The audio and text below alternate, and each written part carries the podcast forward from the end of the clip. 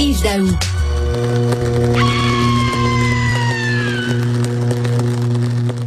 C'est quoi ça? Quelqu'un qui s'est électrocuté ou quoi?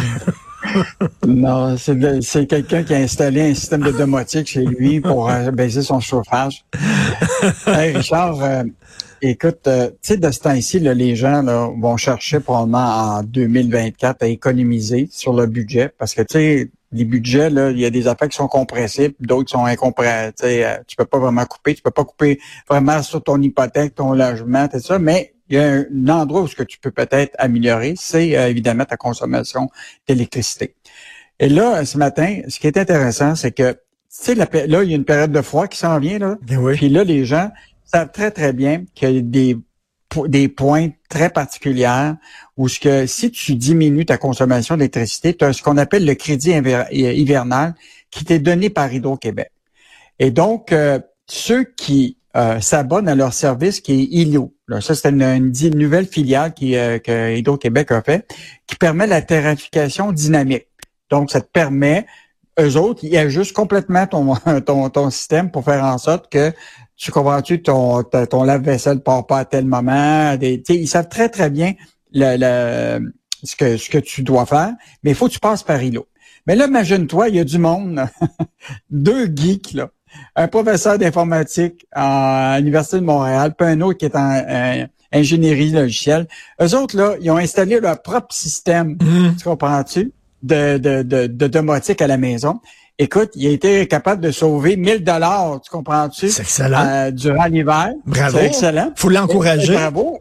L'encourager, sauf que toi et moi, là, on n'est pas des technos. Là. Mais non. Pas sûr que demain matin, on va installer. Mais pour ceux qui veulent le faire, ils peuvent le faire, mais ce qui reproche à Hydro-Québec actuellement, c'est que l'information essentielle, c'est la période de pointe. Quand est-ce qu'elle arrive? Et actuellement, cette information-là, les, les, les, les, fameux geeks qui ont installé ça dans leur maison n'ont pas accès à cette information-là. Et donc, sont obligés de faire beaucoup de manipulations, etc. Hmm. Donc, ils demandent à Hydro-Québec, donnez-nous l'accès à cette information-là ben directement. On va le programmer dans notre système, puis là, ça va se faire automatiquement, c'est ça?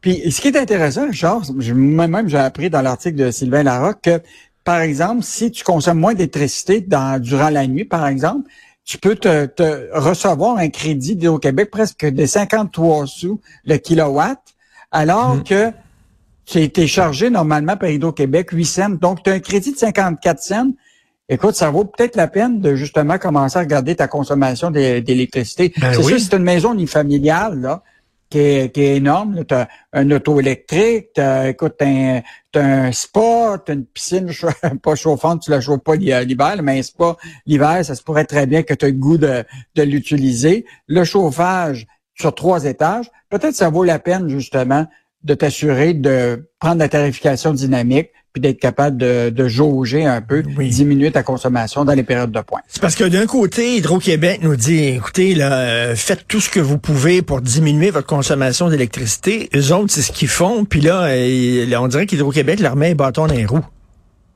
Oui, mais là, ce que je comprends, c'est que Hydro-Québec a répondu à Sylvain Larocque, le journaliste, là-dessus, qu'il s'apprête à faire ce que, la disponibilité d'offrir ces données-là aux gens qui ont leur propre système de démotique. Quand même une bonne nouvelle.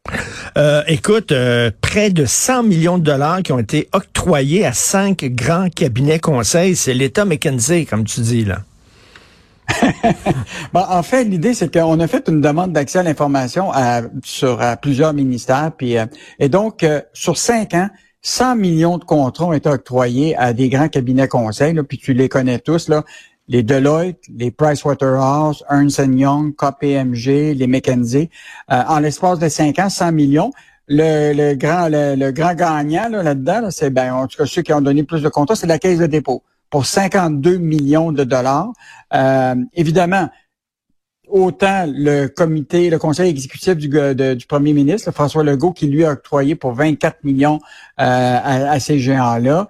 Euh, donc, personne ne veut nous dire de, quoi il s'agit, de quelle, euh, quelle stratégie on proposé au gouvernement.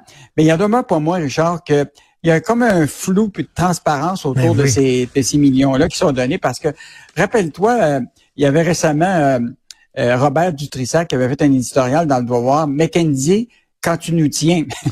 Et tu sais, il disait, ce que tu vois actuellement, c'est que ces cabinets conseils-là sont là, on leur donne des millions, sauf qu'il y en demeure pas moins qu'on a des ratés administratifs partout. Mais oui. Comment dire? On a un État dysfonctionnel, euh, puis, puis, là, on a des millions à ces, à ces cabinets-là. Donc, ils devraient nous dire c'est quoi les contrats qu'ils donnent, sur, sans nous donner tout le détail, mais au moins nous dire qu'est-ce qu'ils envisagent. Rappelle-toi que Pierre Fitzgibbon avait lancé sa stratégie de la batterie électrique sur un document de mécanisé.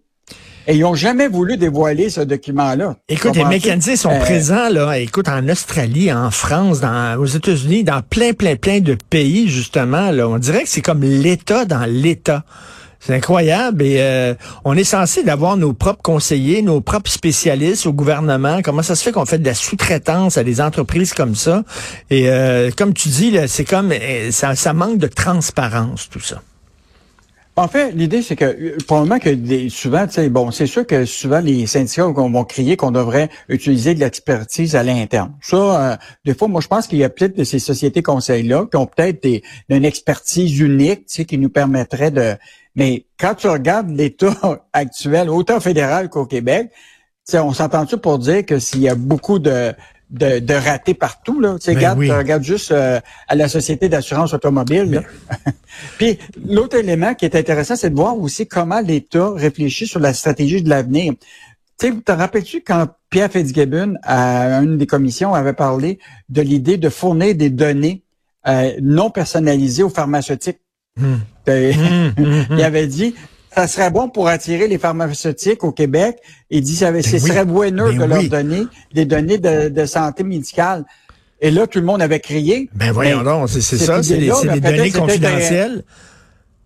Sauf qu'il y a peut-être une étude d'un groupe conseil qui a dit, écoute, à travers le monde, c'est ça qui se passe. Mais c'est ça, il, il emmène large, il emmène large ces gens-là. Il faut le rappeler, ils sont pas élus là, hein? ils, ont, ils ont absolument pas là. Et euh, ça manque de transparence. Merci beaucoup, Yves Daou. On se reparle demain. Bonne journée. Salut. Salut, bonne journée. Au revoir.